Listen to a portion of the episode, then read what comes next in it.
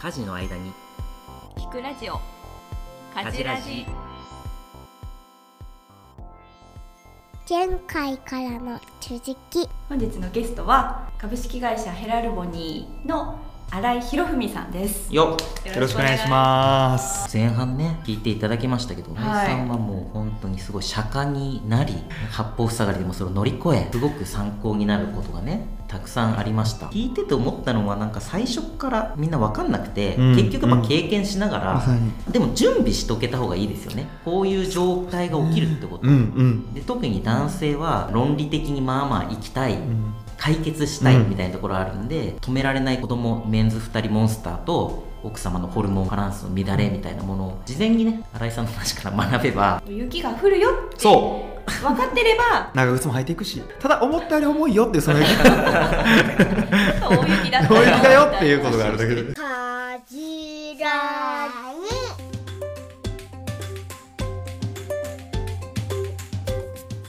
そんなのが前半の学びがあり、うん。だから、そうですね。はい、ちょっと後編では、僕ら新井さんのイメージパワフルで愛嬌もあっていろんなところでうまく渡り歩いてきた感じがあるんですけど、なんかその辺の力みたいなのはどういうところで培ったかな、おー。子供の話さっきすると、うん。やっぱ好きなんですよね、二人のことが。うんうんうんだからワンオペをしてるっていうことがその苦行ではない全然。すごい最初はやっぱりドキドキしたんですね、うんうんうん妻が復職するって言ってそれはドキドキしてたんですけど、想像以上に2人がその僕といることを楽しんでくれてるように見えるうんうんうんことが嬉しかったし自分も2人と遊んでることが楽しい基本的には。あでもそれはもう一緒に遊んだ時も、うん。結構自由にやらせてくれておおらかで、うん。イライラしてないの。なんか私もそれ聞きたかったんですけど、新井さんのやっぱりお子さんの接し方見ると全然イライラしてなくて、はいはい。焦ったりすることもなくて、すごいなと思ってるんですけど、心がけてるのは一人の人として尊重しちゃってる彼らのこと。素晴らしい。子供だからっていう扱いはあんまりしてないので彼らがしたいことがあってだけど彼らができないこともあるから、まあ、そういったことは僕にもできないことあるしうん。一緒だなと思っているっていう節はありますね。うん。フラットに向き合ってるそうですね、うん。人として大事なステップ。うん。こぼすとか泣くとか、そのイヤイヤ期の時は床に突っ伏すとか、それはもう怒るべくして怒ってるというのがありますね。素晴らしい捉え方ですけど、うん。最初からもうそんな感じでいけたんですか、いけたと思いますね、ええ。ー面白かった。嘘だろ？っていうことがすごい。なんでこんな美術館のど真ん中で寝るんだろうみたいな。いやいやだからって言ってうんなんでなんみたいなのが面白かった。生き物として面白かったっていうのはありますね。なんかママの目線とかを見てるとやっぱ社会的にそちゃんとしなきゃっていうそう。例えば電車の中で騒いじゃダメとか、ここでこぼしちゃダメっていうの家よりどんどん外に出ればどんどん厳しくなるし、うん。プレッシャーみたいなものがなんとなく受けてる感じするんですけどなんかそれはうやっぱ妻は僕より感じますね、うん。やっぱりそのバスに乗った時も泣き止まないからどうしようって言って、そのちょっとお怒っちゃって戸惑った時になんでそうなるのって聞いたらその自分がこうできない親として見られてそうで嫌だとか、うんうんそう。わかる、うん。自分はその感覚はなくて泣くもんだと思ってるし、うん。あと自分にもどうしようもないことがたくさんありすぎる。彼らが選んでいることは仕方ないじゃんって思っていて。アドラー心理学でいう課題の分離みたいなものを完全に分けてるよね、うん。自分の課題ではない。ただ一方でやっぱりずっと釈迦ではいないので 特に2人になると2人が全然違う方を走っていくのでそれでイラッとしちゃったらあーいってなることはあるんですけどさっきの一緒で自分にはできないことがたくさんあるから、うん。めっちゃ頼っちゃいますね。人のこととか。はい。さまざまなサービスとか、はいはいめっちゃ頼っているできないことはできないっていう感じでやってます、ピースボードの経験とかってなんかあ重なってるとこあります？なんかねそう。それで言うとやっぱりピースボードとかで世界一周行った時に例えば超強烈だったのは中東に行った時に、うん。中東のタクシーの運転手さんってめっちゃスピード出すんですよ。やばいってとか言うと大丈夫だ。アッラーが見てるからって言う。んですね神がね。アッラーかみたいなそこでアッラーかみたいな。価値観全然違いすぎるみたいなのがそうすごい強烈だったんですよ。こんなにも違うのかみたいなのが、というのがすごいやっぱたくさん浴びたから、違うっていうことを前提にしちゃってる。うん。だからできないこと彼らも、まあ、スピード緩めれないってことはないんですけど、うん。まあある意味違うし、アルラーに頼っちゃってるし。だからできないことはできないからややる人にやってもらおうとか、あとはピースボードの間に実はシェアリングエコノミー協会っていうところで働いてたんですよ、はいそのシェアリングエコノミーってエアビとか個人間の取引をするのが民泊のね。民泊とか、はい。まさにそうなんですけどその時に家事代行でやってくれる主婦の方とかもサービスがあるわけですね、うん。その時に妻とかは家事をやってもらうのが億劫だなって感じてるんだけど、うん。一方で家事をやりたいって住んでる人が世の中にたくさんいるってことを知ってそういうのを見た時にそれは別にへりくだってやってくださいっていうわけではなくそれをあのなりわいとしてやりたいっていう人もたくさんいるってことに気がついてだから積極的に自分ができないことをどんどんどんどん頼っていこうっていう感じですね。やりたい人がいるっていうのうん。は衝撃っていうわか、やってもらうの悪いなみたいな感じでうん思ってるけど、やっぱそういう人がいるっていう存在を知るっていうことが珍しい体験だったのかなと思ういます。ん。でもなんかお昼ご飯とかもやっぱり2人で行くので諦めちゃってるのは自炊しない。自炊するっていう時間があるなら、まあ、彼らと遊んでたいっていうのはあるし、うん。そこまで僕の優先順位が高くないから、うん。例えば丸なんとか製麺さんはいはいはい。ありますね。とかに行くとこぼしてもうん。全然いいですよ。言ってくれるんですよ。うんごめんなさいとか最初言ってたんですけどあ全然子供ってそういうもんですよ。たでも大変ですよね。全然いいですって言ってくれたら大丈夫なんだみたいな、うん外に行ってももちろんね嫌がるお店とかいらっしゃると思うんですけど、うん。子供はこぼすもんだと思ってくれる人がいっぱいいて、うん。だからそういうお店さえ選べば自分が子供をこぼさないように見なくてもいいある程度、うん。自由に食べさせておいてそれすらもいいと思ってくれる人がいるっていう気づきはいっぱいありましたなるねほどね。そう。究極のアウトソーシングみまさに。たいなそう。まさに。まずそういう店を見つけることから始めるみたいな。そうなんですよ。そんなにすっごいたくさんレパートリーがなくてよくてまあ行きやすい。うんし自分も楽だし、うん。子供たちも好んで食べれるところが、うん。まあ、34個あるだけで一気にそのワンオペにおける食事とかをあんまり考えなくてよくなった、うん。だからすごく楽だしどんどんどんどん外に頼っちゃってるって感じ。ですね、あと掃除もしなくていいし、まあ、しなくていいってことはないんですけど、なんかそういう意味では家事代行サービスとか、うん。そういうのも使ったことあるんですか？あります。どんどん使ってますね自分、ええ妻はどちらかというと家庭的なタイプの方なので、家事が苦ではないうんし、うん。どちらかというと妻とはみたいな母とはというのをどちらかというとたくさん持ってる方で、家事にすごく力点を置いてるうんので常に掃除をしてるんですけど大変そうなので肌から見てて自分は勝手にお風呂掃除の代行業者頼んじゃったりとか、そう。で読んだよとか最近もお風呂掃除とか洗濯機掃除とか、それこそお二人も2023年買ってよかったものとかありましたけど、はい。自動掃除機あルンバ。的なものをどんどん買ったりとか、うん。だから自分は自分がやるというよりもどんどんどんどん頼んじゃうっていうか、うんうんうんうん。で彼女も楽になってもらうことによって家族円満でうん。なるほど笑顔を多く吸うことをやってるって感じですうんうんうんね。うん。ちょっと教えてください。どの会社がいいのか。あもうぜひぜひ。それすごい気になってて。気になってはい我々もやりたいと思う。お風呂掃除も、そのレベル感とか、うんうんうんうんエアコンやってます。掃除してもらいたいなと思ってやってますやってます。業者にどんどん出してます、僕も。えー、そうなのはい、お風呂掃除とかも前にある程度やってるんですけどなんかたまにピカピカにしたい。でそれを妻が気にしてるっていうのを知ってたので、はいはいはい。やるよりも頼んじゃおうっていうのでやったりとか。いいですか？そう。すごくいいですね。へでもレベルも業者さんレベルのものもあればまさに近所のうんうん。お母さんが来てくれるようなものもあったりとか。なんだったら引っ越しとかも近所のお母さんに来てもらって詰めてもらったりとか。へへあーーそういう代行もあるんですそうなんです。ーそれをやるよりも一緒に4人で楽しく遊んだ方がいいなっていう。なるほど。ななんかいろいろ話をしてきてると、うんうん。こう奥様は結構家庭のこと得意だし、はいはいはい。やりたいっていう強い思いがありなんか新井さんは究極の自由人みたいな。自由人っていうかあアウトソース。アウトソ、はい。アウトソーサーなので、はい。なんかそこのギャップみたいなものがありながら、でもうまくバランスをとってるみたいな話は聞けたんですけど、なんか奥様のここが助かるとか、こういう人だからこそなんか自分がうまくいってるみたいな、まあ、令和パパとしてこうこういうことに助かってるなっていうところがあればちょっと教えてもらいたいなと思うんですけど。一つやっぱり大きいのは新井博文として仕事が好きなんですよね。うんうんうん。で仕事に対して思いを持ってやっているしでもそれは忙しいっていうよりも自分がしたいことなのでやれてるすごいやらせてもらってるっていうのはやっぱ妻のそういう自分の思い仕事に対してとかそういうことをやりやってたいことへの理解とおものすごく後押しが大きい本当に一番大きいかなと思いますね。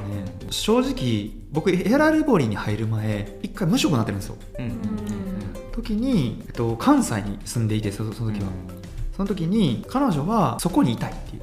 引っ越したくないっていう。関西のそう住んだばっかりでもあったしその中で選んでほしいって言われてたんですけどヘラルボニーに入るってことは東京に行かなきゃいけなかったので、うん。最後は妻に相談もせず僕はヘラルボニーに働くことに決めました。って報告をしたら、あなたは好きなことやったらいいんじゃないって言って引っ越しを決めてくれたりとか、今身重になっても例えば会食があるとか、うんあの仕事がこう出張があるとかは基本的に何も嫌な顔せずあの送り出してくれてる。それはおイライラしてる時でも大丈夫あ全然大丈夫。わですすごい、うん。その新井さんの奥さんの仕事を頑張ってほしいっていううん。思いがすごく大きく。うんうん。だからこそ仕事の仲間と交流を深めたりする時間を大切にしてほしいと思っていると思うし、本当に思いがいいよ、うんいってらっしゃいっていうふうに快く送り出してくれるんじゃないかなってうんうん思いました。のろけっぽくなるんですけど、やっぱり妻はいつも僕が好きなことをやってる姿を見るのが好きって言ってくれるわけですね、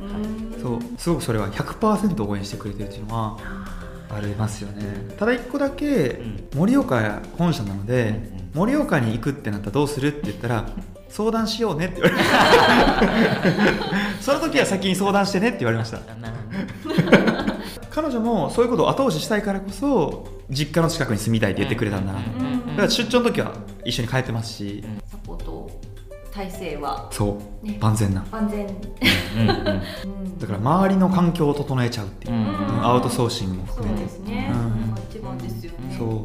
自分たちのやりたいことと笑ってるために。はい、新井さんが輝くために仕事したいうんということと、子育てもしたいっていうことでやっぱり両方違うベクトルなので会社の人とか、うん。働く人たちがこうなんだろうそれを送り出してくれるみたいな側面っていうのもやっぱりあるものなんでしょうか？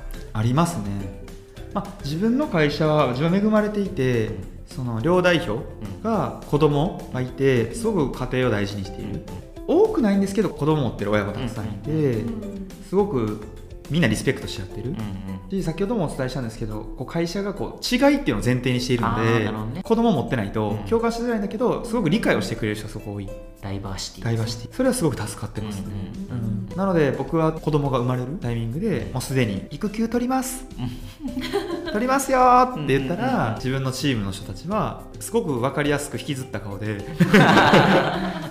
ーんみたいな。でもすごく応援してくれてる。でも心配もあるけどすごく応援をしてくれていてだからそういう土壌があるっていうのはすごく楽ですよね最初にちゃんとご紹介してなかったですけどシニアマネージャーなんですよ新井さんってこうそうなんですね。だから要はマネージャーその部門のボスがいなくなるっていうのは確かにうん。現場としておお。そうですね。チームはおおだけど、まあでもそれをねサポートしてくれる。多分僕が取ったら男性では初じゃないかなあ。会社では。あそうなんだ、はい初だと思います。意外ですね。そうです。そう思ったら意外ですね。確かに意外ですね。心強いと思います。こう取ってる先輩がいるのと、いないのと。うんうんうん。自分も長男の時次男の時取れなかったんですけど長男の時1ヶ月だけ取らせてもらってすごい良かったんですよね、この瞬間しか見れない時っていっぱいあるじゃないですか、うんうん。自分の人生としても子供と寄り添っていたいし、うん。その瞬間。うんで家庭にとっても大事だし、あと育休の時に野望がある。ん。です。そうなんですよ、うんうん 野望を抱えてますたごい野野望が望すごい野望面白い。そうなんでそすどんな。えっとですね自分は今のところうん。2024年の6月に出産予定をしていて今って制度で2回取れるんですね。うん。出産して1ヶ月以内に1回と最大4週間。でその子が1歳になるまでに最大1年取れる。うんうんっていう意味で言うと生まれてすぐに取ろうと思っているっていうのと2回目の時は育休の時は制度が2025年の4月から育休における取取得率自分の今の所得の100%になるっていう話があって、うん。そう。すごいですね。なので2025年を待つ。待つっていうかそのタイミングにするっていうのと、うん。もう一個はそのタイミングで家族と共に世界一周に。まさかの5週目ですから。行こうと思累計5って週目です。はい行こうと思ってます。でもその頃はまだ1歳にもなってない。10ヶ月ですね。一番下の子は。初めてですよ。そうです。えおむつ持ち込みですか？持ち込み。持ち込みです、まあ、厳密に言うと自分は一周はできなくて、うん。約1ヶ月半とか、うん途中から乗ってとかやろうとしてるんですが子供が生まれるっていう予定の前から妻と長男とうん次男とあと妻のお父さんお母さんうん。と一緒に行ってきてほしいと思っていてというのは妻との出会いがピースボートなんですよまあ、妻の中でももう一回乗りたいし、うん。できるなら子供を連れて行きたいっていう思いがあってこれも打算的なんですけど未就学児が無料なんですよ。飛行機と一緒みそう全部。所得率取得率100%にもなって育休ででももらえて未就学児が0円の時にね。そのタイミングで。タイミングで行っちゃおうと思っていて。えそれで3ヶ月ずっと乗ってるんですよね？奥さんそうです。で世界25カ国ぐらい回ってもらって一生の思い出ですよね多分ね。そうですね。よく言われるその時期に行っても覚えてるとかまあ、そういうのではなく、うん。まあ、大人になっても体験しても覚えてないことっていっぱいあるじゃないですか,、はいはい。それは一緒で、育休を取るうん。希望ですよね。なんかそう。いう使い方もできるんだみたいな。ちょっとなんかすごすぎて参考になったのかわからない最後は。なんかそうそういう意味で、まあ、最後ラスト締めの方に入っていくんですけど、そうあの令和パパとか、まあ、ママも含めてねなんか希望のうん。話だったんですけどうん。今回新井さんという なんかこうメメッセージとかねなんかありますありますか？でもワード的に言うとやっぱり世界一周とか大きいんですけどすごくシンプルで、自分たちにとって楽しめること好きでいることに常にフォーカスしてるっていうのがあるんですね、うんうんうん。できないとか苦手なことはやらない。とことん、うんうん。ワンオペとかうん。してるとやらざるを得ないことがに溢れる。そうですよね。うんお昼ご飯そうそうそうそうでやらざるを得ないことたくさんあるんだけどそれも含めて自分たちが一番楽しめることは何だろうかっていう常にうん。やりたいことどうしたらできるんだろうって考えてるし常に、まあ、妻とかうん。両親と会話をしてる、うん。それはあの育休取りたいんだよねっていうのは会社のメンバーに言っていてだからサポートを得られるっていう。常に常にそれに、なるほどね、うん、日々のコミュニケーショそンですね。奥様の両親からすごい可愛がられてう。そう、ん可愛いキャラクターだ可愛いから。そうなんです。でもそれは本当に結婚の決め手でした。うん。初めて両親に会いに行った時に、お酒飲ましてもらって家で、うお父さんが「送っていくよ」って駅まで、うんうんうん。で2人で初めて会ったのに酔っ払い2人で駅まで10分ぐらいかけて歩いてった時に お父さん多分楽しんでくれてたんでしょうね。あ改札のあの閉まるところまで歩いてその姿を見てああ自分は愛されてんだなうん。大事にされてんだなって思えるところこそこの家庭を持つことにすごくなるほど。ろいろあったしそういうことを言えるし。頼るにはコミュニケーションを常に取ってないと、やっぱりダメでうん、うんうんうん。そういうことでこう積み重ねてきたんだなってそうですね。ごく学びになりましたね頼る力を使っていきたいです。ぜひ。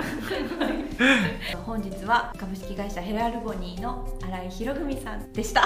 ありがとうございました。ありがとうございました。パパ友としてよろしくお願いしよますろしくお願いしますというわけでヘラルボニーの新井さんのお話聞いていただきましたはいどうでした佐藤さん今い回はやめっちゃパワフルすごかったね経験ってこんなに人生に生きるんだなって思ったわ改めてピースボートでのうん世界の方々との触れ合いの経験とか、シェアリングエコノミーでの経験とか。全部つながってたね、うん、最後はヘラルボニー今やってるうん、そうよね。違いを受け入れる。話しながらあの過去の回に「森の村ぶり」っていうね回の話を映画の話をしたんですけど、うんうんまあ文化人類学みたいな話でこんなに違う文化あるんだ世界には、うん自分たちがこう当たり前だと思ってたことって全然当たり前じゃないじゃんっていうの。そういうことを体験してきたから、ん。特にママ的視点で言うと、うん。ママとはこうあるべきみたいな縛られみたいなものプレッシャーみたいなものがうん。社会から無意識に浴びせられてる感じがするんだけど、うんうんうんうん。そういうものもう良くないですか？みたいな、やっぱり日本はその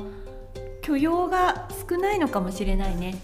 子育てに対するうんうん。干渉が多くて、うん。寛容な世界に行くといいっていうのはすごく。だし寛容な先輩でありたいよね我々もね。そうですやっねぱりね。私が学びだったのは、う違いを大事にする土台を持っている新井さんの会社のヘラルボニーさんの風土でもあるし、うん。なんか新井さん自身が世界を旅してそういうもう土台を持っていて、それが子育てにすごく生かされてるのかなと思っていて、そうだね。まあ本当子供ももうダイバーシティの 体現している、うんような存在だから、うん。自分の子供だけど一人の人として扱うっていうのはすごく大事なことなんだなと、うん。